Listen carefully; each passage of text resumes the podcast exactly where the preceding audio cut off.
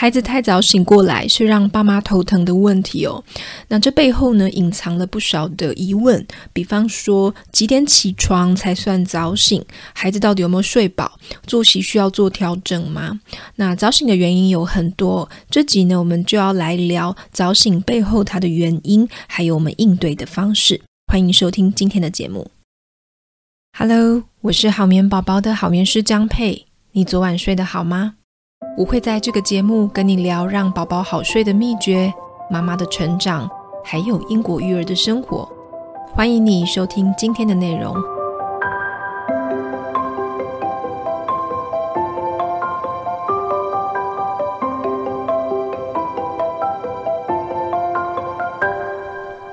Hello，大家最近还好吗？今天一开始呢，我想先分享一则棉友给我的留言哦。这个留言呢是在我先前收集的匿名问卷里面，所以我不知道这位棉友的名字。以下呢是他的留言：谢谢 Peggy 的 Podcast，你的声音不仅是抚慰了我的心灵哦，你的节目内容也让我知道我必须相信自己更多一点，不被他人批评而产生自我怀疑。啊、我是从 Pocket 先认识、接触好眠宝宝，听了 Peggy 的节目，我的内心好像被人理解了，因此每周都很期待新的内容出炉。呃，二零二一年，我和小孩跟着先生呃回到中国。回到三个人一起生活的日子，我每天都利用下午孩子午睡的时候听你的节目。有段时间呢，你说不再更新的如此频繁，说呃有要忙其他的事情，我听到其实还蛮难过的，觉得好像少了一个可以说话的朋友一样。也觉得好像呃没有可以精进自己知识内涵的重心，所以看到你有新内容就会立即的播放来听，甚至早餐的时候也会和小孩一起收听。我儿子还会说：“我们一起来听好眠师吧。”我喜欢他的声音。谢谢这位棉友哦，你的文字其实也给我很多的鼓励。那如果你有听到的话呢，也跟你们打声招呼，谢谢你们。好，今天呢，我们要来谈哦一个呃不少见，但是有一点棘手的睡眠问题哦，叫做早醒哦。呃，首先我想先定义一下早醒这件事情哦，因为其实家长他认知的孩子的生理时钟跟大人不太一样，所以呢，你认为的早醒对孩子来说呢，可能是正常的哦。那其实我不太建议说哦，我们可不可以直接把孩子的生理时钟调晚，让他们配合大人的作息？其实有不少爸妈来找好眠师的时候呢，是希望我可以帮助他们去把孩子的嗯睡觉的时间完全的配合大人哦。但其实我比较不会这么做哦，原因是因为啊，孩子他本身的生理时钟呢，并不是说可以。呃，你想调就可以调的。孩子他其实天生是比较属于早睡早醒的，会一直到青少年时期，他们的生理时钟才会往后延。那其实这个早睡早醒的机制呢，是帮助他们在大脑、身体或是免疫力、学习力上面呢，都有比较好的发挥哦。每一段的小睡跟夜晚的长睡都有它特定的修复的作用，所以它的影响其实是很多的。那这边呢，我想先请各位爸爸妈妈哈，先深吸一口气哦。那这里呢，我定义的这个啊、早醒时间，应该说不是我定义啦，就是说从研究来看哦，比较适合哈、宝宝孩子他们起床的时间，大概是六点到七点半哦，早上六点到七点半哦，这可能让很多的爸妈觉得说啊，天哪，也太早了吧哦。那这时候就会有爸爸妈妈问啊，说，嗯，那小孩他是不是会有这个早鸟晚鸟的分别呢？我的小孩说不定是晚鸟啊，有的小孩当然他也是有呃所谓的早鸟跟晚鸟哦，但是呢，我们所谓的早鸟是在五点半。早上五点半起床的孩子，其实呃五点半到六点之间，他也算是一个正常起床的时间。只是对现在的父母来说，你要我们六点之前起床，真的是很痛苦哦。所以呃，但是某一些孩子的确，他的生理时钟，你在做调整的时候你会卡关，因为好像五点半，他就是大概在五点半之后才那那个左右会起床哦。啊，这个地这个地方真的是这些家长就会比较辛苦了哈。那所谓晚鸟哦，晚鸟并不是说晚上呃早上九点十点才起床哦，晚鸟其实它是比较接近呃七点半，就是早上七点半的时间。所以，嗯，所谓的晚鸟跟我们理解的晚鸟是不太一样的。那这里我当然不否认了，有一些孩子他可以所谓呃晚上八点睡到隔天早上八点，晚上九点睡到隔天早上九点哦。有一些好睡的孩子是可以做到的哈，但这个属于少数哈，我们不把它当做一个嗯一般正常的，不是应该说一般通常的范围哈。所以呢。一般来说，哈，我们还是比较常见的，我们也不会先去定义小孩他是早鸟还是晚鸟，因为早鸟跟晚鸟毕竟也是少数嘛。多数的孩子呢是落在我提供的这个范围哦。其实我们想一下哦，这可以对应到农业社会里面哦，嗯，宝宝好像比较。不会听到什么睡眠问题哦，因为当时的人啊，我们都是早睡早起哦，所以孩子他不需要配合家长的生理时钟晚睡，所以他自然会睡得比较好。那另外有一个我要提醒的是，其实早醒这件事情啊，它是相对的。好，所谓相对，就是说他是要自己跟自己比。如果你的孩子平常是在早上七点起床，那他突然却突然频繁的在五点半起床，那就代表可能有一些地方不对劲哦。那如果孩子平常呢是在六点起床，那他偶尔在五点半到六点之间起床，好，那我们就会知道说，嗯，那这个地方我们可以调整的空间可能就有限了哦。但是即便如此哦，大部分的情况我们都还是可以呃检视一些因素来对症下药，来改善孩子的早醒问题。早醒的处理哦，其实坦白说，根据我的经验哦，它是比夜醒还要棘手的，夜醒其实相对来讲是对我们睡眠顾问来说是比较简单的。那早醒他要处理的时间，还有他要抓到原因哦，会比较难一点点哦。不过这篇文我还是会讲一些通则哦，我们来解析几个比较常见的因素。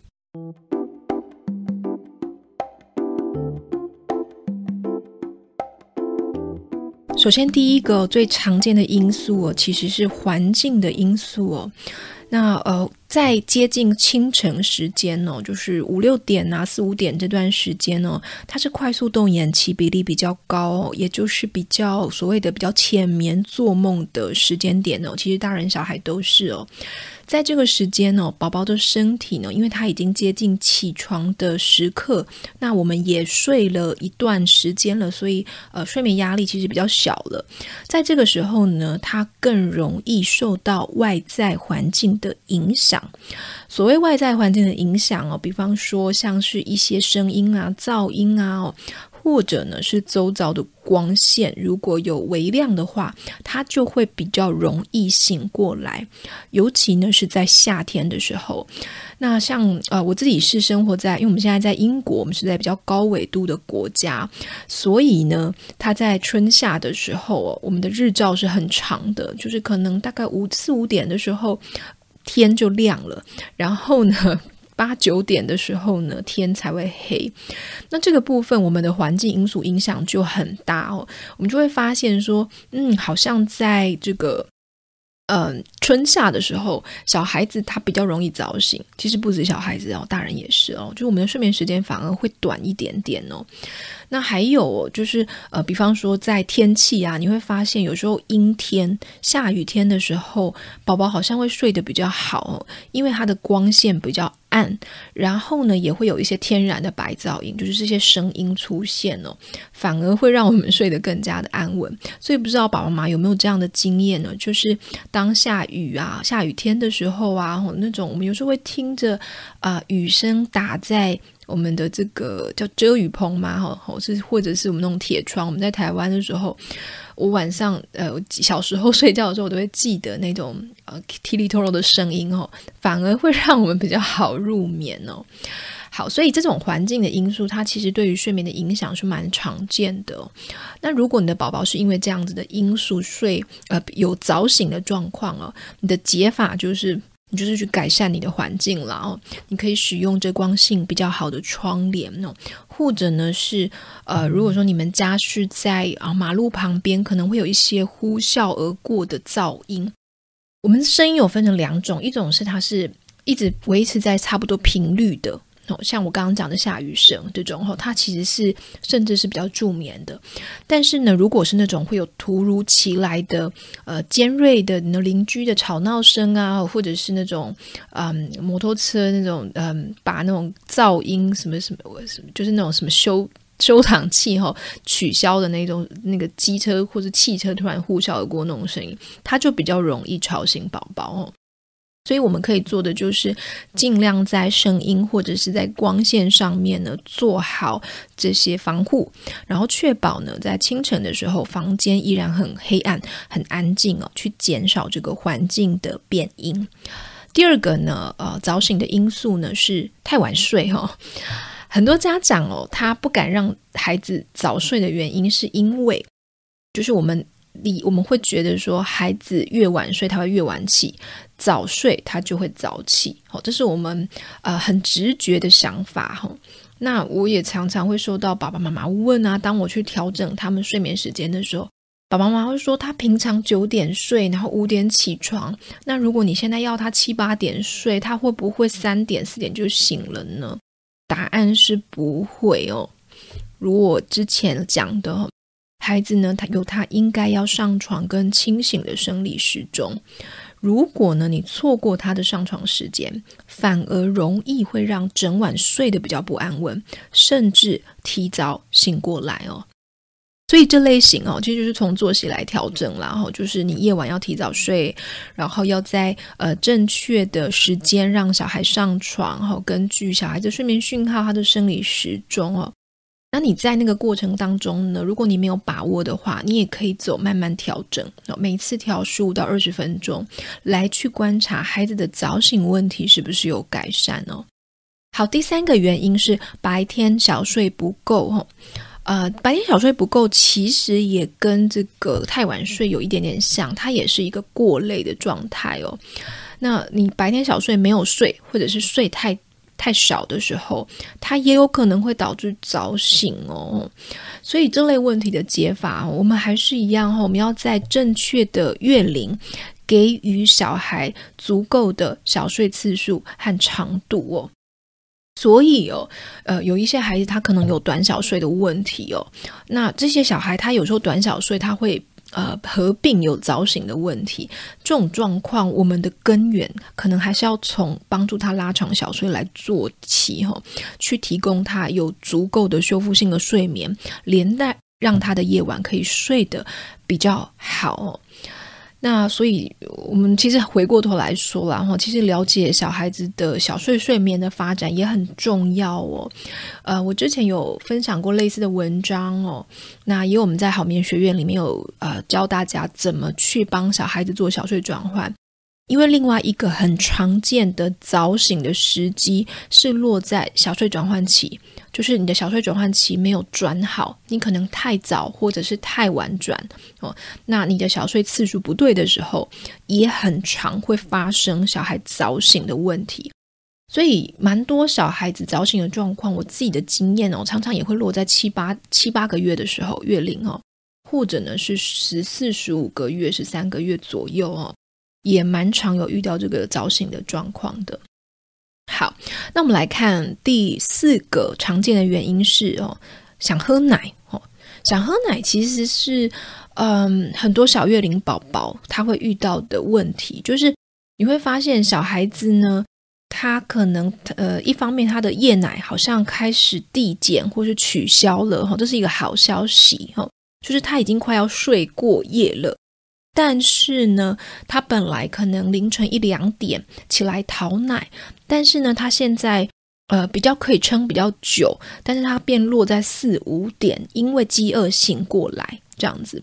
那这种情况就是比较嗯比较麻烦一点，就是他是接近清晨时刻想喝奶，但是这个时间点喝完奶之后，他又不一定睡得回去，因为那个时候的睡眠压力比较小了，那或者是因为。可能在合并有这个光线的状况，他觉得他的身体觉得应该要起床了。这种状况，它通常是一个过渡时期啦。然后，不过，嗯，我们这比较需要从个案来探讨说，哦，这个孩子他是不是可以真的完全拿掉夜奶了？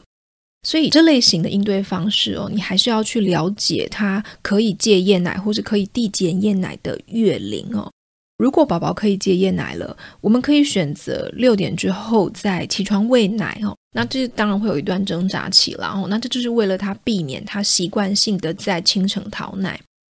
那如果说你的宝宝他实际上是还需要喝夜奶的，我们尽可能哈，就是在清晨的时候，我们快速哈，你不要等，我们就直接给奶。那尽快安静的、黑暗的，呃，给奶，然后让孩子有机会再睡回去哈，就是像是给夜奶的方式来给这个早晨的这一这一餐奶这样。好，那第五点呢，我们嗯。常见的也也不算常见了，然后比较少见哦的原因是白天睡太多哦，这个跟我刚刚讲的白天睡太少刚好相反哦。白天睡太多也有可能会导致早醒哦。那白天睡太多哦，就是等于说，因为他一天的睡眠量大概就是这样哦。那你白天睡掉了，你夜晚他就没有办法睡呃这么长，所以导致早醒哦。这个部分跟那个我刚刚提到的一样，就是说你要去了解各月龄的小睡建议长度跟次数哈。如果宝宝小睡超过了他这个月龄应该有的时数或者是次数呢，那么它又合并早醒问题哦。那我们在解决我之前谈到几个什么环境作息的问题之后，那有可能我们就要去删减或者是缩短它的小睡时间。OK，嗯，宝宝他的小睡哦，基本上他会随着月龄的增加，应该是总时数会慢慢的减少哦，所以我们不能去停留在过去说哦，他以前睡这么多，那呃，他就是一直需要睡这么多，其实不是的哦。那一般来说啦，我会建议然后单次的小睡不要超过两个小时哦，所以。这是一个基本的原则哈，大概适用在百分之八十 percent 的小孩身上哦。如果他单次小睡超过两个小时，你其实可以考虑要唤醒他了哈。这个是第五点，我们应该要注意的事项。好，讲到最后一个就是呢，嗯，这个第六点其实是最呃也非常。常见就是很多来找我做咨询的家庭，或者是我们好眠学院的学生哈，会遇到的，就是你的早醒已经变成惯性了。不知道你有没有这样的状况哦？有一些家长他会在孩子早醒的时候，就是我刚刚提到的那几个原因早醒，然后呢，因为爸爸妈妈你还很想睡嘛，那孩子已经醒了怎么办呢？你就把他接到大床上。哦，就是如果他本来睡自己的婴儿床，然后你就把他放到自己的大床上一起睡。OK，好，对孩子来说，他会慢慢的变成一种习惯，就是他在清晨哦或在夜晚醒过来，然后爸爸妈妈把他接到大床，然后我们再一起睡。哈，有一点像是嗯睡个回笼觉的感觉，然后他的身身体他的生理的时间。也会慢慢的变成说，好，我应该要在那个时间点，可能四五点起床，然后接着再翻一翻，或者是再玩一玩，在爸爸妈妈的陪伴下，然后再去睡个回笼觉。OK，所以这个第六点其实它比较像是呃先前我们提到的五点，它造成的早醒，然后再搭配爸爸妈妈你习惯性的回应方式。造成的早醒的呃习惯的问题，这类的早醒会比较需要花更多时间来处理，因为他的身体已经有惯性了。你要去改变身体的惯性，当然你会需要再建立一个新的习惯来去推翻旧的习惯。好，这边就他要处理的时间就会比较长哦。当你吼吼，但是我们在讲惯性之前，你要先去排除我前面五个所提到的原因，那些五个原因都排除之后，我们才会去把它呃列为说哦，它这是小孩子的惯性哈。旧的习惯需要用新的习惯来解决哈，所以这个部分呢，你爸爸妈妈，你可能嗯，基本上要依照你们的教养风风格啦。如果你真的想要呃好好的一口气来改善这个问题哈，你可以选择就是在那个宝宝起床的时间延迟，或者是不要回应。就装睡哈，如果你们是同房的话，就一直到六点好之后，这些起理想的起床时间才接孩子起床。好，记得哦，我这边讲的是你就要完整的起床，而不是把他抱到大床一起睡。OK，这个部分呢，它会需要实行比较长的一段时间，而且你要确保前面我提到的几个嗯，就是因素都已经解决改善之后。你要很有恒心，才会看到效果。那因为它是一个习惯，习惯要改变，绝对不是一两天的事情哦。最后呢，我想加码提醒一下各位爸爸妈妈哦。呃，一般来说，我们在处理早醒的问题哈，如果在作息的调整上，没有办法看到很明确的改善之外哦的的情况的时候，我们会去蛮注重有一个自行入睡的能力哦。因为当宝宝早醒的时候，但他身体还是疲惫的，如果哦他是一直都是依靠哄睡的方式自己睡回去的话，这个也会去增加他早醒的诱因。所以早醒呃自行入睡的宝宝哦，他在早醒的时候，他会有比较高的几率可以自己睡回去。所以这样子，你的嗯比较不需要你起床，然后再处理他，再哄睡他，然后让他睡回去。所以其实，如果你可以去培养小孩子，他不需要依靠哄睡，而是可以自己入睡的话，其实，在早醒的问题上也会有一定程度的帮助。那我们在看待这个早醒的睡眠问题的时候，它通常不会是只有一两个原因，不会是只有一个原因。它可能是综合的，所以自行入入睡可能是其中一块，然后再加上作息，再加上环境等等等哦。所以有时候哦，呃，会需要每一件事情都做到位，不然你可能会卡关。就是你尝试一两个解法，但是你卡关无法前进，那这个部分，我们就会需要综合来考量哦。这个是我们在看待睡眠问题上，我想要特别提醒爸爸妈妈的。睡眠问题它是浮出来表面的这个表象，但是它背后的原因是我们真正要去理解，才可以去培养孩子健康长期的睡眠习惯。好，这是我们今天的呃 Podcast 的节目内容哦。希望你喜欢我的分享。如果呢，你会想听好眠师再多谈一些不同的睡眠的问题哦。请你帮我留言哦，让我知道你想听什么样子的主题。那我也邀请大家在你的收听平台上面帮我评分留言，每天都可以评分哦。谢谢你，我们下次聊喽，拜拜。